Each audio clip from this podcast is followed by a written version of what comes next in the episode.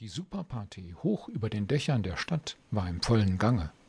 Dabei handelte es sich um eine reine Männerparty. Die meisten Gäste waren bereits ziemlich betrunken, weil auf reinen Männerpartys erfahrungsgemäß immer ganz besonders viel Alkohol floss.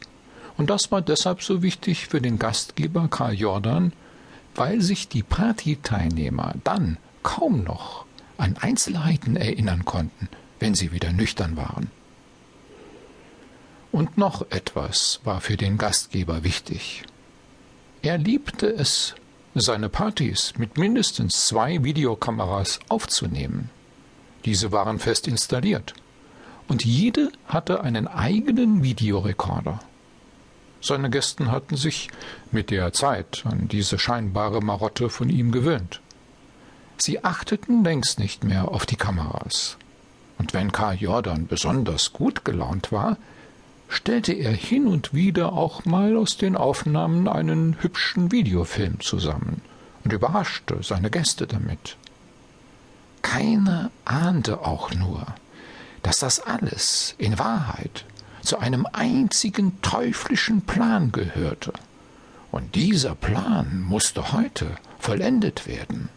Die Entscheidung war unaufschiebbar geworden. Die beiden Videokameras waren so ausgerichtet, dass sie je eine Hälfte des Raumes aufnahmen. Nur diesmal waren sie zwar eingeschaltet, aber überhaupt nicht mit den Videorekordern verbunden.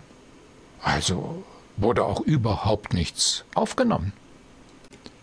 Das war auch nicht beabsichtigt, ausnahmsweise denn Karl Jordan hatte die entsprechenden Aufnahmen bereits bei der letzten Party gemacht.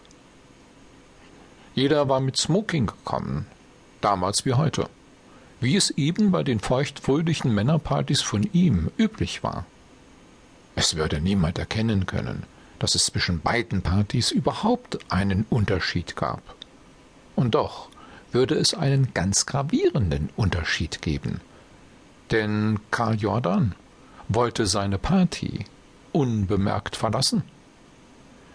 Die Videoaufnahmen mit ihm im Bild waren für ihn somit das beste Alibi, das er sich denken konnte.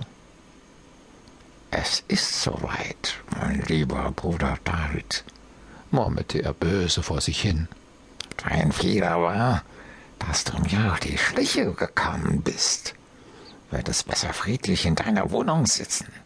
Stattdessen sitzt du unten in unserer gemeinsamen Firma und überprüfst noch einmal sämtliche Bücher, um Beweise für deinen schlimmen Verdacht zu finden.